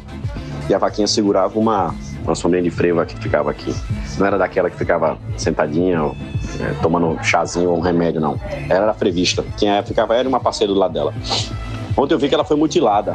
Cortaram a pata dela, exatamente a pata que estava a sombrinha. Alguém levou a patinha da vaca. Aí fica aqui o protesto. Não mutila a vaca. Frevista, por favor. É por isso que eu adoro esse podcast. Você acorda num sábado de manhã, que na verdade é sexta, e tem aqui homenagem a capoeirista, tem um poema de Bolanhas, Bolanhas tão necessário. Tem um protesto contra a decepação da mão da vaquinha que segurava a sombrinha de frevo. Podia ser qualquer mão, mas foi a mão da sombrinha de frevo. Gente, esse podcast é maravilhoso. É por isso que os nossos 10 ouvintes não nos deixam, entendeu? Neste 21 de abril, minha dica é sobre saúde bucal. Cuide bem da sua boquinha, da sua gengiva, da sua língua, dos seus dentes, porque você nunca sabe quando o seu dentista será executado. né? Temos precedentes disso no Brasil. Imagine quantas pessoas não ficaram sem o tratamento dentário adequado quando o Tiradentes subiu no cadafalso, colocou a cabecinha num laço de corda e foi enforcado, né? Pensem nisso. É uma dica excelente, inclusive, porque se o seu dentista não for executado, ele vai acabar executando a sua conta bancária, se você demora muito. Então, é isso. Mantenha sempre em dias, porque o- a situação é séria. É, ele pode se tornar uma pessoa violenta, ele vai, vai no seu banco, vai pegar a sua gerente, vai colocar ela como refém e vai fazer ela ali passar toda a, passar todo o seu dinheiro para a conta dele. E é um negócio terrível, violento. Então, ou ele é executado, ou ele executa. A dica é essa. Muito bem. Para- Parabéns pela dica. Acho, inclusive, que 21 de abril é um dia ideal para que a gente compartilhe com os ouvintes alguns causos de intercorrências odontológicas que eu sei que todo mundo já teve. E aí eu já me antecipo e trago para vocês a história de Dr. Rosolin. Dr. Zolim foi o dentista que arrancou meus quatro sisos, que para quem não sabe, são aqueles quatro dentes que tem lá atrás e que só crescem para foder sua arcada dentária. E eu arranquei, eu ia viajar, né? Ia, ia morar fora e tal, e resolvi arrancar os quatro. Todo mundo eh, botava o maior terror e dizia que tirava de um em um, de dois em dois, e que tomava anestesia geral. E Dr. Zolim, que era dentista das Forças Armadas, né? E se aposentou e começou a atender particular, ele disse: Porra nenhuma, eu tiro seus quatro com anestesia local, assim, numa consulta. E assim ele fez numa sexta-feira, eu lembro claramente disso. Né? Não sofri, ele tinha um negócio que era, ele perguntava, você quer que eu bata pouco? Não, era, você quer que eu bata leve e dure mais o sofrimento ou quer que eu bata forte e resolva logo? E aí, obviamente, que eu disse que a violência é sempre o melhor caminho para resolver qualquer coisa e ele meteu a porrada na minha boca e rapidamente arrancou os quatro dentes. O pós-operatório também foi super tranquilo, porque depois de dois dias nem parecia que eu tinha arrancado, assim, não, tava, não tinha inchaço, não tinha nada. Mas eu trouxe a história de, de, de Dr. Zolim aqui para vocês, porque ele falava que o dentista só existe porque as pessoas são irresponsáveis com a saúde bucal. Ele dava o maior sermão por causa disso e dizia, rapaz, essas pessoas. Ele fazia, porra, o, o dente não tem o que fazer, não, porra. A não ser que você sofra um acidente, quebre o dente todo, alguma coisa dessa. Mas se você mantém a higiene bucal em dia e tal, e não, não se alimenta só de merda, de açúcar, de refrigerante, o, o dentista fica desempregado. E tem umas histórias dessas assim, né? Obviamente que ele não era da época de, de, de clareamento, de botar esse dente de, de, de, porcelana, essas coisas, que é o que, que dá o, a grana hoje pro dentista, né? A odontologia estética. Mas é isso aí, né? Cuidem das suas bocas, seus merdas. Rapaz, eu sou um cara que eu acho que eu tenho sorte com essa questão de dentista. Eu nunca tive tantos problemas bucais, não. À medida que a velhice vai chegando, tem uma coisa ou outra, um dente que quebra, coisa parecida, um bruxismo. Mas a minha felicidade é que meus dentistas, a maioria das vezes, são, depois de adultos, são os meus amigos de infância que se formaram dentista. Aí o preço é melhor, a consulta é mais descontraída, o clima é outro, né? E eu tenho uma sorte de ter amigos tanto nessa parte de, de, de cuidados bucais gerais, como clareamento. Eu tenho até um amigo também que faz prótese também. Aí no caso eu ficar banguelo, já tenho um amigo para fazer um preço mais baratinho e uma prótese bacana também. Mas de história eu me lembro que era, eu era pequenininho, tinha a doutora Janaína, que ela era naquele clima mais infantil, boquinha de jacaré e tal, não sei o quê. E depois eu fui crescendo, não deu mais pra doutora Janaína. Eu me lembro que eu fui fazer, foi o único canal que fiz na minha vida por causa de uma irresponsabilidade de um outro dentista. E aí eu me lembro que eu fui pra doutor Cláudio. Doutor Cláudio já foi já uma, uma realidade mais diferente. Quando cheguei lá, o cara botou aquele óculos, uma máscara, uma touca, virou pra mim, mandou abrir a boca, não teve nada de boquinha de jacaré nem nada. Foi foda, foi uma mudança radical, assim. Da infância pra, pra adolescência, a base do dentista bem entre dentistas responsáveis e irresponsáveis. É, fiquemos com os responsáveis e sim, por favor, cuidemos de nossas bocas. Dito isso, Sere, véi, eu fiz capoeira também contigo. Do, dois dias. Ou três. Não lembro. Talvez umas, umas quatro vezes eu tenha ido. Mas, porra, velho, muito massa. É, essa lembrança e essa esse espaço aí de homenagem à Boa Voz. Bora Boa Voz e Bora Bolanias. Acho que foi a melhor forma de começar o sábado também, concordando com Dida, Dida Moura, vê? De Moura. Acabo de vestir uma bermuda, botar a mão no bolso e achar dois reais, gente. Se isso não for coisa de São Tiradentes, eu não sei quem é, não. Assim como Cecília foi goleira, ela também foi capoeira. Duas aulas de capoeira configura, para ser capoeirista, é capoeirista que chama enfim, coisas de Cecília Meira. Tá bom, tá certo. Poucas alegrias, né, Paulinho? Poucas alegrias são tão comparadas a achar dinheiro que você não sabe que tem, velho. De 10 centavos a 100 reais é bom demais, velho. É bom demais achar dinheiro. O rapaz queria eu que quatro aulas de capoeira significasse ser capoeira, mas não, né? Ó, Paulinho, eu teve um vídeo que eu botei uma calça que eu acho que tava guardada no fundo do guarda-roupa fazer seis meses e eu achei 50 conto no bolso, velho. Isso na época que 50 conto era muito dinheiro, muito dinheiro. Eu não não lembro como eu me esqueci que esse dinheiro tava lá, na verdade. Esse que deveria ser o problema, mas eu lembro que eu fiquei assim, rica durante dois fins de semana. Rapaz, esse dinheiro achado de bermuda é melhor do que devolução de dinheiro de imposto de renda. É, agora eu vou dizer uma coisa, viu, Preta? 50 reais hoje pra mim ainda é muito dinheiro. Não sei se é porque eu tô com tão pouco que qualquer um que chegar já é muito, né? Mas se eu achar 50 reais na bermuda, eu vou ficar feliz, rapaz. E dizem que para se configurar a capoeira, para pelo menos sentir a capoeira e dizer, porra, gostei, eu acho que eu sou, tem que ter entrado numa roda, né? Se você só fez aula, pode ser que não. Mas se você entrou numa roda, aí eu já posso dizer que você já tem pelo menos uma semente plantada. Não, pô, rolou umas rodinhas, velho. Só umas rodinhas. Rapaz, no bolso da calça não, mas uma vez eu fui procurar o documento de identidade, que eu só uso carteira motorista, né? E aí eu tava precisando do documento de identidade por algum motivo. E eu fui catar, fui catando, procurei, procurei num birô que eu tinha velho lá em casa num canto, dentro de uma gaveta, bugina, aí achei minha carteira, uma carteira antiga de duas gerações atrás. Toda mofada já abre a carteira que tava lá, o documento de identidade, junto com a nota de 100 dólares. Digo, minha gente, que coisa maravilhosa, né? Eu acho que eu tava procurando o, a carteira para fazer um BO, porque eu tinha perdido um celular, tinha roubado o celular meu numa, numa festa. Falou, cara, é, já, já dá pra tirar o gosto ruim, né? E dentista, não tem história não também. A única história que eu tenho de dentista é que toda vez que eu vou fazer o tratamento, eu digo pra ele que eu não quero usar anestesia, aí sempre é caras e bocas, é, é engraçado. Mas De, anestesia de dentista dói mais do que a, a, broca, né, velho? Então, melhor não. Porra, Fred, 100 dólares, velho. Caralho. Isso é melhor do que qualquer imposto de renda. Agora, sobre a carteira de identidade, por favor, publicar aqui a foto da carteira de identidade, porque eu quero ver a foto que está nessa carteira de identidade. Por favor. Jamais sairá dos recônditos obscuros daquela gaveta. Jamais. Caralho, Fred, será que era aquela história de guardar uma nota de um dólar na carteira pra, pra dar sorte, pra chamar dinheiro, aí tu guardasse uma de 100 dólares na carteira? e eu concordo com você, velho. Manda foto, pô. O povo do podcast não vai ver. Porque, né, afinal de contas, é um podcast. É só a gente, só o grupinho. Faz favor. Pois eu quero dizer que aqui ninguém me barra. Uma vez eu tinha voltado de São Paulo para morar aqui no Recife e estava tudo certo para eu alugar um apartamento e você tinha que dar uma calção de dois aluguéis antecipadamente. E aí eu fui no banco, saquei o dinheiro, era, sei lá, R$ 2.100, um negócio assim. Coloquei no envelope e deixei o envelope lá para dar de calção. Acontece que uma amiga minha viajou para os Estados Unidos e me ofereceu o apartamento dela para eu ficar de graça, morando lá, só precisava pagar o condomínio. Resultado: um dia, um belo dia, aprenderás, anos depois, eu remexendo nas gavetas, achei o envelope com R$ 2.100. Minha gente, eu era rica. Eu era rica, eu era uma pessoa muito rica naquele dia, naquele momento.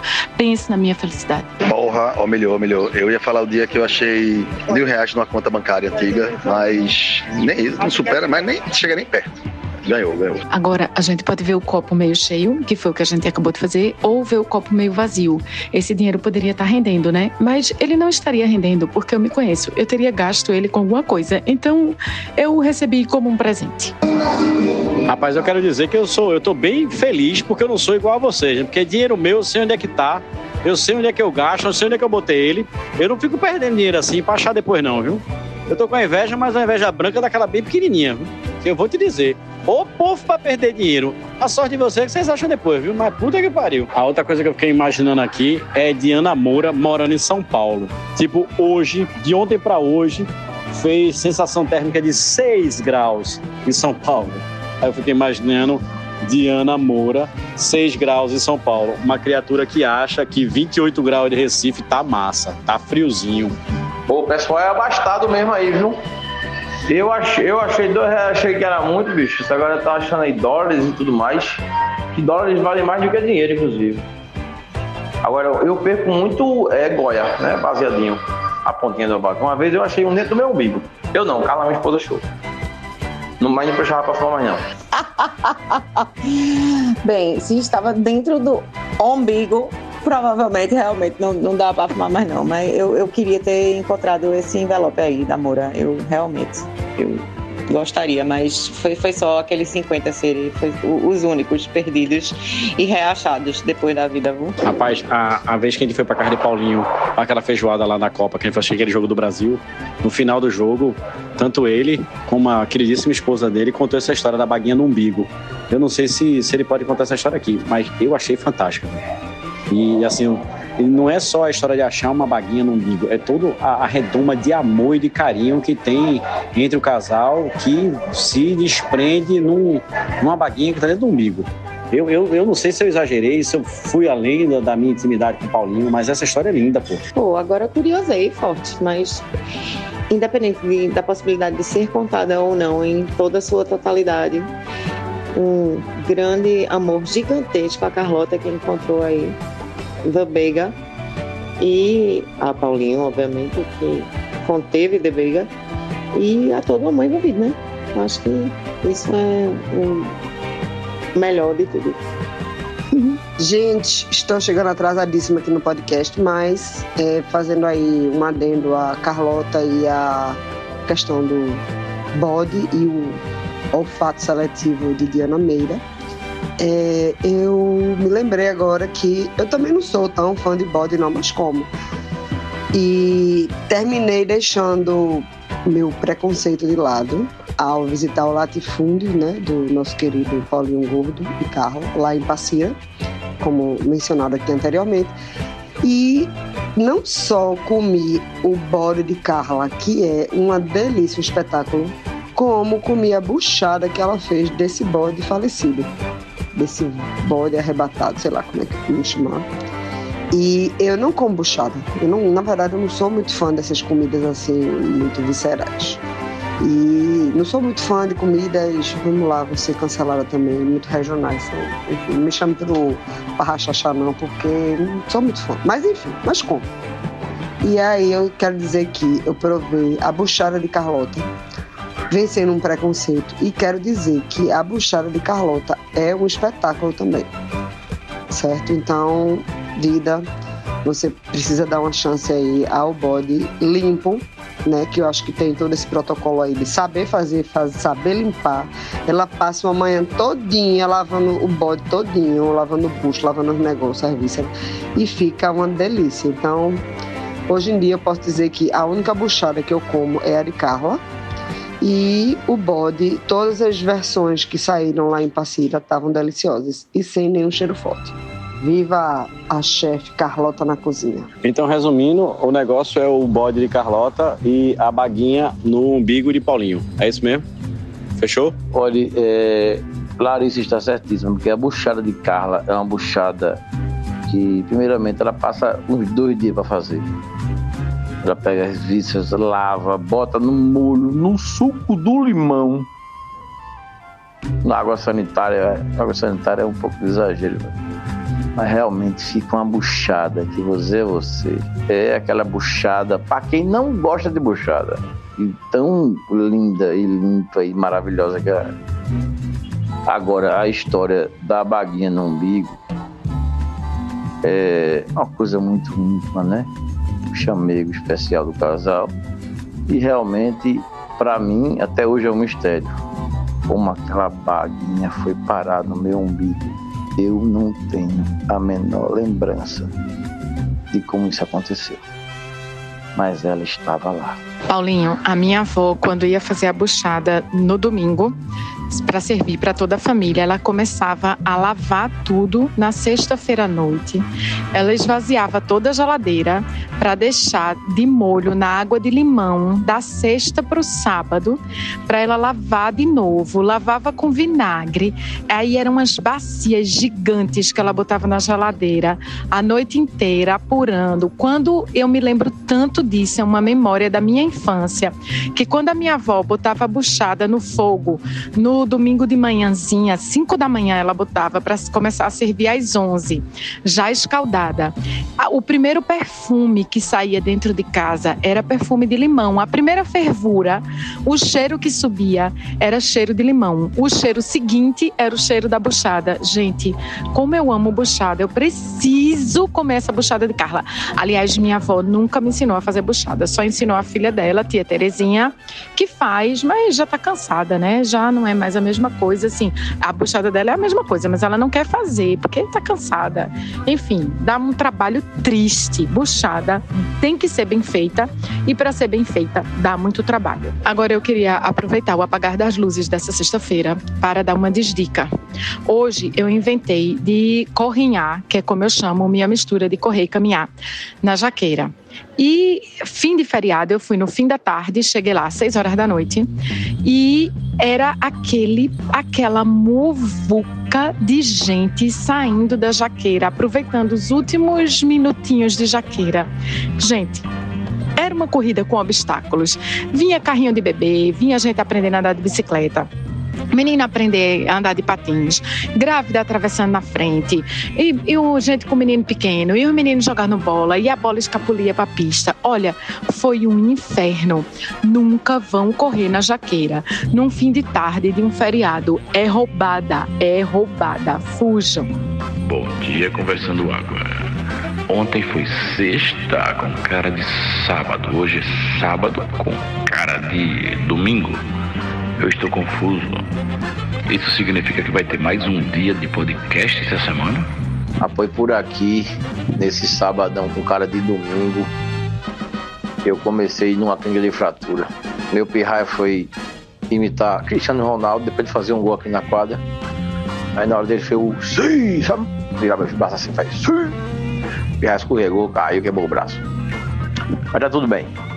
Tá engessado, a irmã já assinou o gesso, tá uma gestão bonita danada, quatro semaninhas só. Provavelmente de quatro a seis. Então, paciência. ossos quebrados da adolescência. Compêndio dos contratempos da classe média, não. E agora eu vou mergulhar numa tremenda taça de vinho verde. Que o Will disse que era legal, não foi Will? Disse o vinho verde é massa. Vou nele, que verde é a cor mais quente. Um verdinho e tomar um verdinho. Relax, baby. Eita, Paulinho, que merda. Mas é isso, né? Acontece. E raio que não se mexe, não se machuca, né? Que bom que ele tava se mexendo. Bom vinho verde pra você aí. É, só não vou abrir uma garrafa porque não tenho aqui, mas mais tarde estarei abrindo. Abrirendo, ó. Mais tarde estarei abrindo uma cerveja. Beijo. Sabe, Diana, que o médico falou lá que atendeu a gente que é muito comum nessa, nessa idade dele, que ele tá com 13 anos, né? E ele deu aquele esticão, né? Deu aquela esticada. O médico falou até o termo técnico lá, mas me fugiu da memória agora. Ele disse que nessa, nessa época, de, nessa época da, da vida é normal esse tipo de acidente, quebrar o, o osso fica um pouco mais frágil porque não se forma né, completamente. Dá uma esticada, né? Então, acho que dá uma dilatada no osso e ele fica mais frágil. Mas tá bem, deu tudo certo. É, dá, realmente, como tu falasse, tem que estar se mexendo. Não tá se mexendo, tá se quebrando. É isso então. Vamos nessa, viu um verde agora, pela pro. É, velho, é o seguinte, meu irmão. Quebrar não, mas assim, vem de uma pessoa que deslocou todos os ossos, injechou, inje- injechou, todos os ossos do corpo, todos. Então, eu posso dizer a você que forma o caráter. É isso aí, é importante. Porra, dá até uma saudade agora de botar um gessinho no braço. E a garrafa foi bom nisso, ó. só a clavícula eu quebrei já duas vezes. Sou bom de clavícula. Eita danada, é isso, né? A primeira fratura a gente nunca esquece. Mas a parte boa é que tá justamente nessa fase de desenvolvimento, aí o osso tá mais maleável, digamos assim, e é justamente a fase que ele vai se consertar o mais rápido possível. Tá tudo certo, nada errado, bom vinho verde. Sigamos. Então é isso aí, né? Terminamos o programa desta semana, deste domingo à noite, quente como sempre. Mas eu queria deixar vocês com uma reflexão. Eu estava aqui alegremente pintando esta tarde e o Spotify, no modo shuffle, tocou uma música de Roberto Carlos, aquela música. É, é? Todos estão surdos. Né, que é uma música aí, enfim, não vamos julgar o, o mérito do trabalho, não vamos falar de- da pessoa de Roberto Carlos, mas a letra dessa música, que fala sobre a mensagem de Jesus para a humanidade, tem um trecho que eu nunca havia reparado, que diz o seguinte: Meu amigo, volte logo para ensinar seu povo que o amor é importante e vem viver tudo de novo. Ou seja, Roberto Carlos está, na verdade, convidando Jesus para vir viver o Calvário novamente e possivelmente a crucificação, porque claramente ele seria crucificado de novo. E eu, se fosse Jesus, não voltava nem a pau para uma cilada dessas, né? Até a próxima semana. Tchau. Estamos encerrando. Logo nos veremos de novo. Obrigado pela presença de todos. Nós gostamos de vocês. No próximo tem mais. Mais.